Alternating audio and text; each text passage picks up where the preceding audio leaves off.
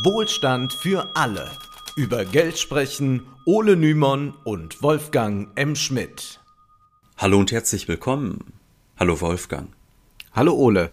Wir werden Wohlstandsverluste hinnehmen müssen, heißt es derzeit häufig. Aber wer ist mit diesem Wir eigentlich gemeint? Offenbar sind damit keineswegs alle gemeint, sondern die unteren 50 oder 60 Prozent der Bevölkerung. Die anderen werden gut durch den Winter kommen und einigen geht es sogar sehr prächtig, denn es gibt einen neuen Rekord zu verzeichnen. Noch nie wurden global so hohe Dividenden ausgezahlt wie im zweiten Quartal 2022. Es waren insgesamt Dividenden in der Höhe von 544,8 Milliarden Dollar. Ein wichtiger Grund dafür ist die Os bei der Ölindustrie, bei den Banken und den Automobilherstellern. Es ist höchste Zeit, dass wir uns mit der Übergewinnsteuer beschäftigen und das wollen wir in dieser Folge tun. Die Debatte darum ist schon länger im Gange, aber der Ton verschärfte sich seit der Vorstellung der Gasumlage, die die Verbraucher hart treffen wird. Werbung die neue Ausgabe des Jacobin Magazins ist erschienen und trägt den Titel Zwischen Imperien. Auf 116 Seiten geht es dieses Mal um den Angriff Russlands auf die Ukraine und die weltpolitischen Folgen. Dabei gehen die einzelnen Artikel auch auf die Frage ein, wer kann diesen Krieg wollen? Analysiert werden die politischen Klassenkonflikte hinter dem Krieg sowie Russlands politische Elite, die in den letzten zwei Jahrzehnten eine eigene Art von Imperialismus entwickelt hat. Außerdem diskutieren Isabella Weber und Fabio De Masi mit Lukas Scholle über explodierende Preise und die staatlichen Gegenmaßnahmen und Emran Feroz erklärt, wie der Krieg gegen den Terror uns bis heute verfolgt. Wer das Jacobin Magazin unter dem Link www.jacobin.de-wohlstand abonniert, erhält auf das erste Jahr 10% Rabatt. Den Link findet ihr auch in der Beschreibung. Zurück zum Wir an das jetzt ständig Appelle zum Sparen und Verzichten gerichtet werden. Im Juli wurden nur 3% an Gas eingespart. Hm. Nötig wären aber 20% Das jedoch zeigt, wie verlogen die Aufforderungen sind, die sich an private Haushalte nur wenden, denn im Juli verbrauchen Privatleute generell kaum Gas. Es war also die Industrie, die offenbar nicht besonders sparsam gewirtschaftet hat, auch sonst kann man nicht von wir sprechen. Hier noch eine Zahl. Seit März 2021 ist das Vermögen von 2755 Milliardären von 8,6 Billionen auf 13,8 Billionen Dollar gestiegen. Gleichzeitig bekommen alle eingeimpft, dass jetzt jeder sparen soll bzw. seinen Beitrag leisten muss, damit die Energiekonzerne weiter liefern können. Deshalb wollen wir zunächst kurz umreißen, was die Gasumlage ist und was sie bewirkt und weshalb sie auch zu Recht umstritten ist. Als bittere Medizin hat ja Wirtschaftsminister Habeck die Umlage bezeichnet und suggeriert damit, man hätte keine andere Wahl hier in Deutschland. Wir müssen diese Medizin schlucken, sie ist alternativlos. Aber ist das wirklich so? Mit der Umlage sollen die Gasimporteure um 90 Prozent entlastet werden, da sie momentan dadurch wesentlich höhere Kosten haben, dass die Beschaffung von Ersatz für russisches Gas teuer ist. Putin drosselt die Gaszufuhr, zugleich will die Bundesregierung vom russischen Gas unabhängig werden und deshalb auch Nord Stream 2 nicht öffnen. Den Ausgleich für die teuren Beschaffungskosten sollen die Verbraucher zahlen. 2,4 Cent pro Kilowattstunde werden fällig. Das Handelsblatt hat Folgendes berechnet. Bei einem Jahresverbrauch von 15.000 bis 20.000 Kilowattstunden im Jahr kommen durch die Gasumlage 432 bis 576 Euro auf einen Durchschnittshaushalt zu. Wohlgemerkt geht es hier nur um die Umlage, denn wir müssen ja sehen, naja, es geht zum einen um diese Umlage zur Entlastung der Gasimporteure, aber generell haben wir ja enorme Preissteigerungen. Preissteigerungen beim Öl, beim Gas, beim Strom. Beim Gas kommt es derzeit zum Beispiel zu einer Preissteigerung zum Vorjahr um 184 Prozent, sodass für einen Haushalt schnell ein paar tausend Euro an Zusatzkosten entstehen, je nach Vertrag. Diejenigen mit alten Verträgen müssen zunächst nur mit moderaten Anstiegen rechnen. Junge Leute beispielsweise, die jetzt die erste Wohnung beziehen, müssen gleich ganz tief in die Tasche greifen. Sie bekommen ja einen neuen Vertrag. Die Entlastungspakete werden dies nicht ausgleichen. Auch die Mehrwertsteuersenkung auf Gas wird nicht ausreichen. Das heißt, viele Menschen geraten in Existenznöte oder müssen sich zumindest sehr stark einschränken. Ja, und da war es schon auch interessant, wie so auf Twitter, auf Econ Twitter, ähm, diese Mehrwertsteuersenkung auf Gas diskutiert wurde. Da hieß es dann zum Beispiel, na, wir sollen doch jetzt alles sparen und deshalb muss der Preis ja auch schön hoch sein, damit die Leute einen Anreiz haben zu sparen. Und dann fragte man sich auch, gut, da haben jetzt Leute einen vielfach höheren Gaspreis. Also man hat ja teilweise Leute gesehen, bei denen hat sich einfach der Gasabschlag verfünf- oder sechsfacht oder noch mehr sogar. Und dann sinkt da jetzt ähm, die Mehrwertsteuer um ein paar Prozent und das soll jetzt ernsthaft dazu führen, dass die sagen, ach so, nee, dann werde ich da wieder äh, ganz entspannt mit meinen Ressourcen hantieren. Also das ist natürlich völliger Quatsch. Das ist klar, das wird hart. Auch immer, man kennt doch Leute und ja. man kennt sich selbst und sicherlich fallen einem jetzt irgendwelche Leute in der Stadt ein, in der Nachbarschaft, wo auch immer, die vielleicht noch einen Swimmingpool unterhalten oder sowas, ja. Aber gehen wir mal wirklich von den Leuten aus, die man sonst so kennt, mit denen man sich bewegt. Sind da so viele, wo man sagen kann, ja, die können äh, das durch Sparen, mhm. äh, kommen die am Ende auf Null raus. Also es ist ja gar nicht möglich, wenn äh, Preise sich verdoppeln oder vervierfachen, ja. Äh, was soll man dann sparen? Also da ist ja selbst, da muss man schon die Heizung auf Null drehen, äh, damit es dann noch irgendwie geht. Und ich kenne ehrlich gesagt auch nicht viele Leute, die sagen, prima, es ist Winter, ich mache mal alle Fenster auf und drehe die Heizung hoch oder so. Also das klar wird man irgendwo sparen können und manchmal werden Räume beheizt, die nicht beheizt sein müssen. Aber so unglaublich verschwendungssüchtig äh, sind in meinem Umfeld die Menschen nicht. Also mir ist das nicht mhm. aufgefallen. Im Gegenteil, ich stelle ja, ich bin ja so ein bisschen verfroren immer, äh, so ein bisschen äh, verhutscht, sagt man hier. Äh, ich stelle ja immer fest im Winter, wenn ich irgendwo zu Gast bin, dass mir in den Wohnungen immer ein bisschen zu kalt ist.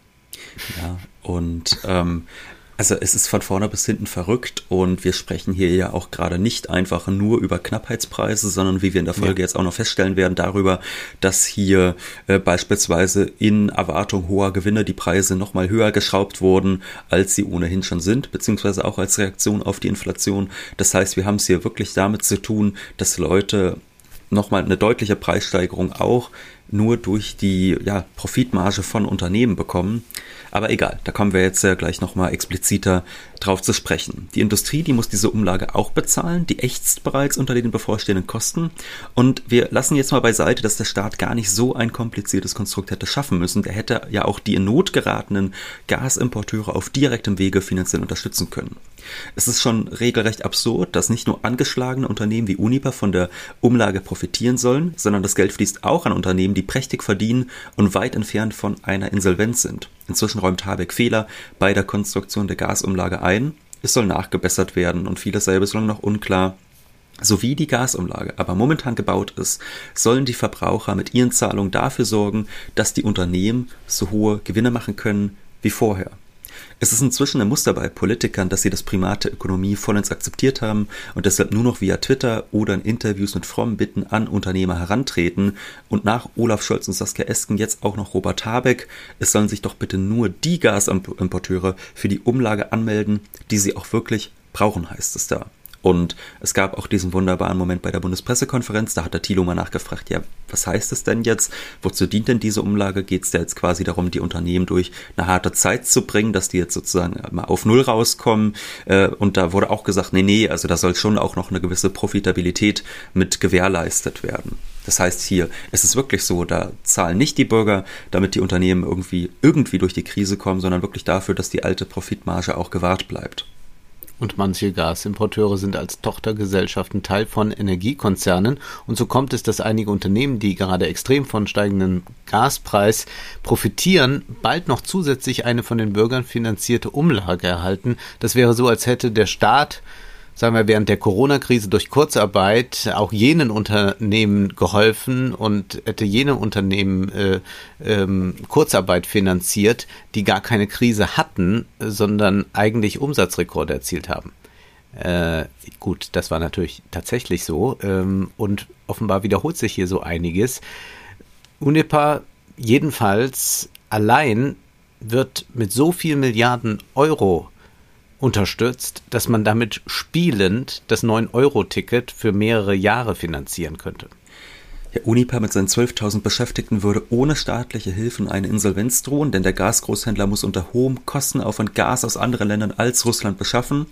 Der Bund ist aber bereits vor einigen Wochen bei Unipa mit einem 30% Anteil eingestiegen, was aber immer noch nicht genügt. Jedoch geht es nicht allen Großhändlern so schlecht. Gerettet werden hier nicht immer Notleidende, sondern abgesichert werden auf Kosten der Bürgergewinne.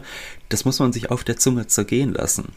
Gleichzeitig werden immer neue Ausreden gesucht, warum man eine Übergewinnsteuer auf keinen Fall einführen kann. Ein beliebtes Argument lautet, sie sei viel zu kompliziert und da können wir gleich mal festhalten, naja, so viel komplizierter als die Gasumlage wird schon nicht sein. Mitunter war von Konservativen zu vernehmen, dies sei wieder mal so eine typisch deutsche Neiddebatte, aber dann will man offenbar nicht über den Tellerrand hinausblicken, denn es ist ja vielleicht kein Zufall, dass es auch einen englischen Begriff für Übergewinnsteuer gibt, nämlich Excess Profits Tax. Äh, wie aber definiert man nun diese Steuer? Denn offensichtlich soll sich der Gewinn vom Übergewinn unterscheiden. Gewollt ist deshalb, dass der Mehrbetrag gegenüber dem Gewinn einer vorangegangenen Basisperiode besteuert wird. Jener Gewinn also, der zum Beispiel über dem Gewinn des gleichen Quartals aus dem vergangenen Jahr liegt. Wenn ein Energiekonzern im vierten Quartal 22 plötzlich doppelt so viel Gewinn erwirtschaftet, wie es im vierten Quartal 21 der Fall gewesen ist, dann resultiert das ja nicht aus einer Erweiterung der Produktivität, sondern dann ist von einem Übergewinn auszugehen. Es geht auch nicht darum, dass generell Gewinne stärker besteuert werden sollen. Das ließe sich ja über die Anhebung der Unternehmenssteuer regeln. Es geht auch nicht darum, per se alle Unternehmen zu bestrafen, die stark gewachsen sind. Somit wäre jedes Start-up, dem binnen eines Jahres eine Milliarden, eine, eine, dem binnen eines Jahres eine Milliardenbewertung gelingt, von der Übergewinnsteuer betroffen. Wir werden jedoch auch sehen, dass die Definition gar nicht so einfach ist und man sich davor hüten sollte, in eine allzu moralische Argumentation zu verfallen. Wenn wir an die, an die Pandemie oder auch an den Krieg denken, da fallen uns verschiedene Zweige ein, die enorm profitiert haben. Der E-Commerce, Amazon, Shopify, Streamingdienste, Impfstoffhersteller, natürlich allen voran BioNTech Pfizer, die Rüstungsindustrie, deren Aktien mit der Bekanntgabe der 100 Milliarden Euro Sondervermögen in die Höhe schnellten und natürlich die Energiekonzerne. Wahrscheinlich würden die meisten von uns es reichlich lachhaft finden, wenn Politiker die Übergewinnsteuer bei Netflix eintreiben würden. Wir werden aber jetzt auch gleich sehen, naja, äh, in der Geschichte hm hat sich immer mal wieder gezeigt, nee, äh, auch das kann man als Übergewinn definieren und kann es entsprechend abschöpfen. Am Ende müssten dann äh, auch noch alle Podcaster Übergewinnsteuer zahlen, weil Corona den Podcast-Boom angeheizt hat. In letzter Konsequenz müsste man jeden stärker besteuern, der zur richtigen Zeit am richtigen Ort war. Damit würde man sicherlich die Marktwirtschaft erheblich schwächen beziehungsweise würde unternehmerische Anreize erdrosseln. Niemand hätte mehr Interesse, erheblich mehr als im Vorjahr zu verdienen, weil es ohnehin steuerlich stärker belastet würde. Konservative und Liberale geben bei ihrer Kritik an der Übergewinnsteuer nun häufig vor, es würde genau darum jetzt gehen, aber Darum geht es jetzt gerade nicht, das ist Blödsinn. Allerdings ist die Definition nicht leicht. Mitunter wird auch zwecks Präzisierung von einer Windfall Tax gesprochen, also einer Fallobststeuer. Diese Zufallsgewinnsteuer wurde 1980 in den USA anlässlich des arabischen Ölembargos eingeführt und blieb bis 1988 besteuert. Werden hier also Spekulationsgewinne durch Energiepreisanstiege, das ist durchaus vergleichbar mit dem, was jetzt hier stattfindet, auch in Großbritannien gab es eine solche Steuer. Damit kommen wir der Übergewinnsteuer, die jetzt gefordert wird, wesentlich näher. Von Fallobst spricht man deshalb, weil ohne wirkliches Zutun der Gewinn gestiegen ist.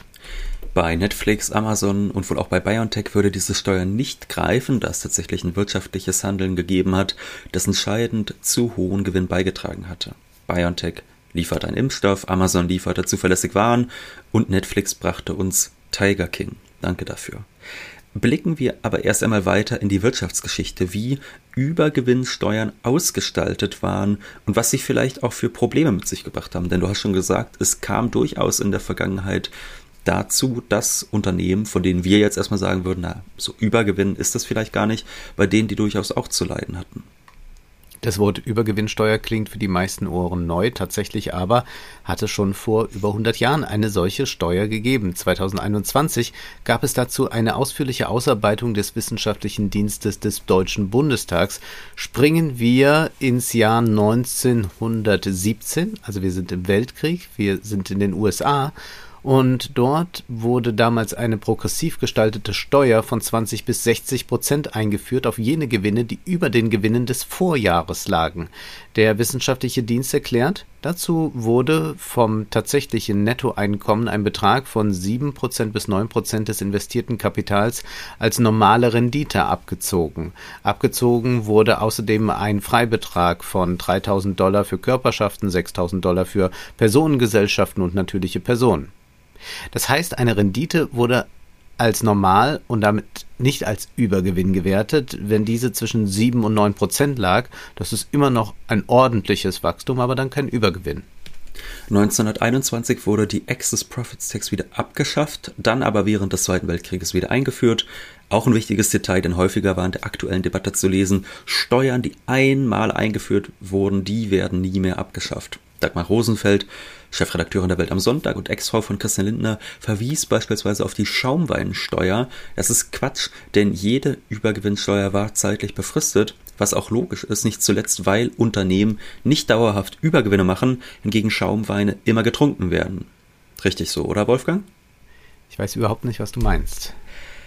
Triggerwarnung an alle Julis und an FDP-Wähler, denen könnte jetzt schwindlig werden, denn in den USA hat man die Steuersätze sehr progressiv ausgestaltet. Zunächst wurden 1940 bis zu 50 Prozent Steuern auf Übergewinne fällig, ein Jahr später bis zu 60 Prozent und ab 1942 gab es sogar einen einheitlichen Steuersatz von, jetzt kommt's, 90 Prozent, ein Jahr später dann 95 Prozent. Beim wissenschaftlichen Dienst heißt es, zur Ermittlung des Übergewinns wurden vom Nettoeinkommen des Erhebungsjahres zwischen 5 und 8 Prozent des investierten Kapitals als akzeptierte Rendite abgezogen, wobei der Prozentsatz mit zunehmendem Volumen des Kapitals sank. Und auch in der Wiege des Kapitalismus wurden ordentlich Gewinne abgeschöpft. Großbritannien führte zum ersten Mal 1915 eine für alle Handels- und Gewerbeunternehmen geltende Excess Profits Tax ein die ebenfalls progressiv angelegt war und bis auf 80 Prozent hochgehen konnte. Wie wurde hier der Übergewinn definiert? Der Gewinn, also nicht der Umsatz aus Kriegszeiten, wurde mit dem aus Friedenszeiten verglichen. Wenn die Differenz positiv war, wurde die Steuer fällig. Es gab lediglich einen Freibetrag von 200 Pfund. Jetzt könnte man jedoch einwenden, dass dies ungerecht sei, denn es gab sicherlich Unternehmen, die zu Friedenszeiten keine besonders hohen Gewinne hatten, so dass jetzt ein etwas besseres Wirtschaften während der Kriegszeit als Übergewinn ausgelegt werden konnte. Der wissenschaftliche Dienst erklärt dazu, Alternativ als Mindestgewinn wurde der Friedensgewinn prozentual berechnet als Verzinsung des investierten Kapitals am Ende des letzten Friedensjahres mit 6% bei Körperschaften und 7% bei anderen Unternehmen. Das heißt also, man vergleicht nicht die Gewinne, sondern blickt auf die Verzinsung des Kapitals, also wer 100 Euro investiert hat und 107 Euro Umsatz machte, erhielt eine Kapitalverzinsung von 7%.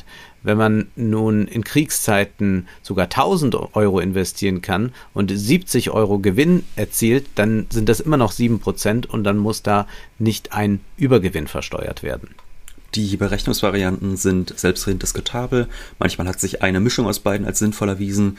Konzentriert man sich auf das investierte Kapital, dann kann es natürlich jene Unternehmen härter treffen, die auch schon vor dem Krieg prächtig verdienten, also die da einfach eine besonders hohe Marge hatten im Vergleich zur restlichen Wirtschaft beim wissenschaftlichen Dienst das zu lesen, so wurde ein hochprofitables Unternehmen wie die Coca-Cola Company mit einer sehr hohen Kapitalrendite und bereits zu Vorkriegszeiten hohen Gewinn durch die Average Earning Method deutlich weniger belastet als durch die Invested Capital Method.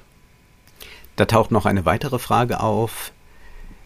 Was rechnen wir denn zu dem investierten Kapital. Gilt das zum Beispiel auch für Fremdkapital? Die Average Earnings Method ignoriert weitgehend die Unternehmensentwicklung, etwa wenn die Firma stark ausgebaut wurde oder es Zukäufe gab.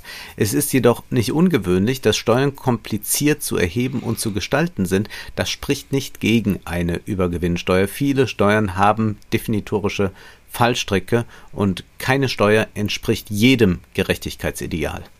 Auch Großbritannien setzte gleich zu Beginn des Zweiten Weltkrieges wieder auf eine Übergewinnsteuer. Frankreich besteuerte ebenfalls in den beiden Kriegen Übergewinne, ging aber noch weiter, zum einen mit der sogenannten nationalen Solidaritätssteuer, die Kapital und Gewinne aus den Kriegsjahren abschöpfte, zum anderen wurden Vermögenszuwächse aus den Kriegsjahren mit bis zu 100 Prozent besteuert. 100 Prozent. Nach äh, diesem Modell müssten die Podcaster möglicherweise dann auch Steuern zahlen. Da geht es also nur darum, wer hat mehr eingenommen. Es ging nicht um einzelne Bereiche wie den Rüstungssektor oder die Stahlindustrie, um diese harten Maßnahmen ein wenig zu relativieren. Wir sprechen hier von zwei Weltkriegen. Diese Phasen sind nicht mit der Gegenwart gleichzusetzen. Was in Deutschland ohnehin zu Recht verboten ist, ist eine Einführung einer Erdrosselungssteuer. Also gemeint ist damit eine Steuer, die so angelegt ist, dass sie Unternehmen in den Ruin treibt. Und Artikel 3 des Grundgesetzes besagt, dass alle Menschen vor dem Gesetz gleich sind. Deshalb ist eine Übergewinnsteuer rechtfertigungsbedürftig da hier Unternehmen, hinter denen oft Personen stehen, ungleich behandelt werden. Anzuführen sind aber sachliche Gründe, inwieweit einzelne Unternehmen oder Wirtschaftsbereiche überdurchschnittlich von der Krise profitieren, während andere Unternehmen und die Bürger darben müssen. Kaum waren nahezu alle Länder im Lockdown, da veröffentlichten Emanuel Seiss und Gabriel Zygmann schon am 30. März 2020 in der New York Times einen Artikel, in dem sie die Einführung einer Übergewinnsteuer forderten, dass sie gleich ahnten, und wie wir wissen auch recht behalten sollten, dass die Krise die Ungleichheit verschärfen wird. Wer würde da besteuert werden? Körperschaften sowie Personengesellschaften und natürliche Personen mit unternehmerischen Einkünften. Seiss und Zygmunt schlugen die Einführung für die USA vor. Alison Christians von der McGill University in Montreal plädierte hingegen dafür, international Gewinnüberschüsse zu besteuern, da die nationale Handhabe zwar gegeben sei, das Kapital aber sehr leicht Wege findet, vor dieser Steuer zu fliehen. Und so können global agierende Konzerne relativ leicht ihre Gewinne so ausweisen, dass sie eben in diesem oder jenem Land, wo es zufälligerweise keine Übergewinnsteuer gibt, erwirtschaftet worden sind. Da es aber einen weltweiten Meldestandard gibt, kann man im Ganzen an den Daten ablesen, ob ein Gewinnüberschuss vorliegt oder nicht. Hier kann freilich nur eine internationale Gesetzgebung greifen. In dem Artikel heißt es dann, Forscher haben herausgefunden, Zitat, dass multinationale US-Unternehmen zwischen 2016 und 2019 im Durchschnitt eine Rendite von 22 Prozent erwirtschaftet haben, wovon 8 Prozent auf Routinegewinne und 14 Prozent auf Nicht-Routinegewinne zurückzuführen sind. Und weiter heißt es dann noch, ein Unternehmen, das im Jahr 2020 weltweit Gewinne erwirtschaftet, die über dem Durchschnitt der Jahre 2016 bis 2019 liegen, könnte als übermäßiger Gewinn angesehen werden und müsste daher zusätzliche Steuern entrichten. Dies ist ein konservativer Vorschlag. Man könnte sicherlich argumentieren, dass eine, ein gewisser Restgewinn selbst innerhalb des weltweiten Durchschnitts von 14 Prozent vor der Krise bereits übermäßig ist, weil er auf unzulässige Marktvorteile zurückzuführen ist, die durch quasi monopolistische Bindungen entstanden sind, von denen einige durch die Pandemie nur noch verstärkt wurden. Nun wäre eine Einführung auf internationaler Ebene wünschenswert, aber der politische Wille dafür fehlt was wiederum auch darauf zurückzuführen ist, dass im Kapitalismus einzelne Länder sich wie konkurrierende Firmen gegenüberstehen. Wir wissen, es gibt Länder, die locken mit besonders billigen Steuersätzen, aber auch Länder, deren eigene Unternehmen von einer Übergewinnsteuer stark belastet werden, die würden da wahrscheinlich nicht mitspielen. Konzentrieren wir uns auf Deutschland. Das Netzwerk Steuergerechtigkeit hat eine Studie vorgelegt, wonach die Einführung einer Übergewinnsteuer sowohl möglich als auch sinnvoll wäre. Zu Beginn heißt es, aus dem Preisanstieg seit Kriegsbeginn um etwa 50 US-Dollar pro Fass bei Öl und etwa 8 Euro pro MMBTU bei Gas ergeben sich aus den deutschen Verbrauchswerten rechnerisch Übergewinne von 38 Milliarden Euro, also beim Öl, beziehungsweise 25 Milliarden Euro beim Gas für ein Jahr. Bei den Produzenten von Strom aus Kernkraft und erneuerbaren Energien entstehen aus dem Preisanstieg um 140 Euro pro Megawattstunde zusätzliche Übergewinne von etwa 50 Milliarden Euro. Ein großer Teil davon bei den vier großen Stromkonzernen. Aber auch Christoph Trautvetter und äh, David Kern-Fehrenbach, die Autoren der Studie, weisen darauf hin, dass einem einzelnen Staat die Hände an manchen Stellen gebunden sind. Da heißt es, Weil aber BP und die anderen Mineralölkonzerne einen beträchtlichen Teil ihrer Gewinne in Steueroasen wie Singapur oder die Schweiz verschieben und ein anderer großer Teil der Gewinne in den Produktionsländern verbucht wird, würde die nach traditioneller Methode berechnete Unternehmenssteuer nur einen kleinen Teil der Gewinne erfassen, je nach Ausgestaltung und Steuersatz. 25, 50 oder 90 Prozent, könnte eine Übergewinnsteuer trotzdem Einnahmen von rund 30 bis 100 Milliarden Euro pro Jahr generieren. BP ist ein interessantes Beispiel. Der Konzern hat in Deutschland 2289 Aral-Tankstellen, also das ist jetzt äh, laut ADAC so im Jahr 2021 gewesen. Und 2019 lag der Umsatz der Tankstellen bei 19,6 Milliarden Dollar. Allerdings gab BP als zu versteuernden Gewinn nur 130 Millionen Dollar an. Haben die da einfach äh, schlecht kalkuliert oder was ist da los? Nun, der Rest des Gewinns floss ins Ausland. Zum Beispiel mehr als ein Achtel des Gewinns wurde in Singapur versteuert, wo nur 5% Steuern fällig wurden. Das soll aber nicht heißen, eine Übergewinnsteuer würde sowieso nichts bringen. Zwischen 30 und 100 Milliarden sind viel Geld. Die Tabaksteuer bringt lediglich 14 Milliarden etwa ein. Man könnte so einige 9-Euro-Tickets finanzieren, wenngleich man sich die neoliberale Gegenfinanzierungslogik besser gar nicht erst zu eigen macht. Entscheidend bei der Übergewinnsteuer ist der Gerechtigkeitsaspekt. In Großbritannien, Italien, Spanien, Griechenland, Rumänien und Ungarn gibt es schon Übergewinnsteuern. In der Studie heißt es, in Griechenland und Spanien werden Übergewinne mit einem Steuersatz von 90 Prozent belastet. Rumänien erhebt eine Steuer von 80 Prozent und Italien erhöhte den Steuersatz von ursprünglich 10 auf mittlerweile 25 Prozent. Die Sondersteuer in Großbritannien schließlich erhöht den effektiven Unternehmenssteuersatz für die lokale Öl- und Gasförderung von 40 auf 65 Prozent. Wie kommt es aber zu diesen absurden Übergewinnen? Nun, es sind nicht zuvor das reale Knappheiten, sondern durch Spekulationsgeschäfte wird derzeit der Preis nach oben katapultiert, was sich am Beispiel Strom zeigt. Richtig ist, dass der Strom durch Kohle, Gas und Öl teurer geworden ist. Jedoch gilt das nicht für Strom aus Atomkraftwerken oder erneuerbare Energien gerade.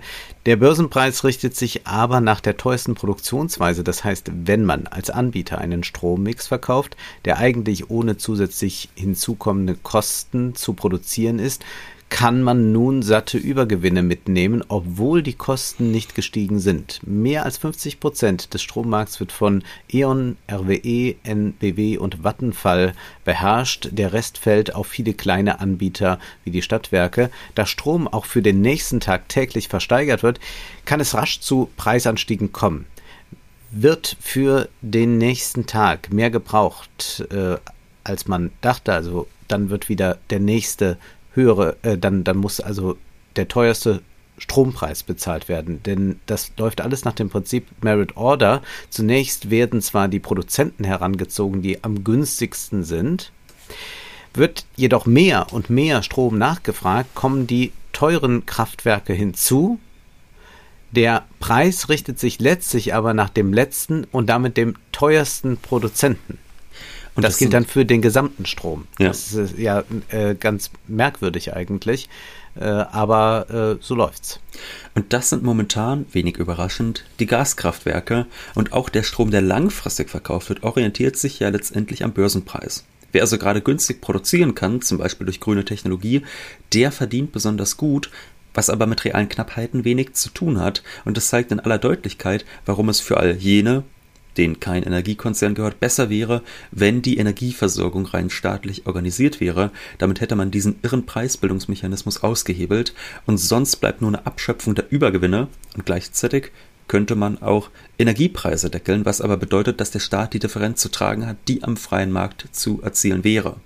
Wir sehen, Jahrzehnte der Privatisierung, die lassen sich nicht so einfach überlisten. Da ist man meilenweit von der Zeitenwende entfernt und die Ampelregierung macht auch keine Anstalten, in diese Richtung zu gehen. Und auch da ist sicherlich nicht nur Christian Lindner der Schuldige. Stromkonzerne machen derzeit durchschnittlich einen Übergewinn von 50 Prozent.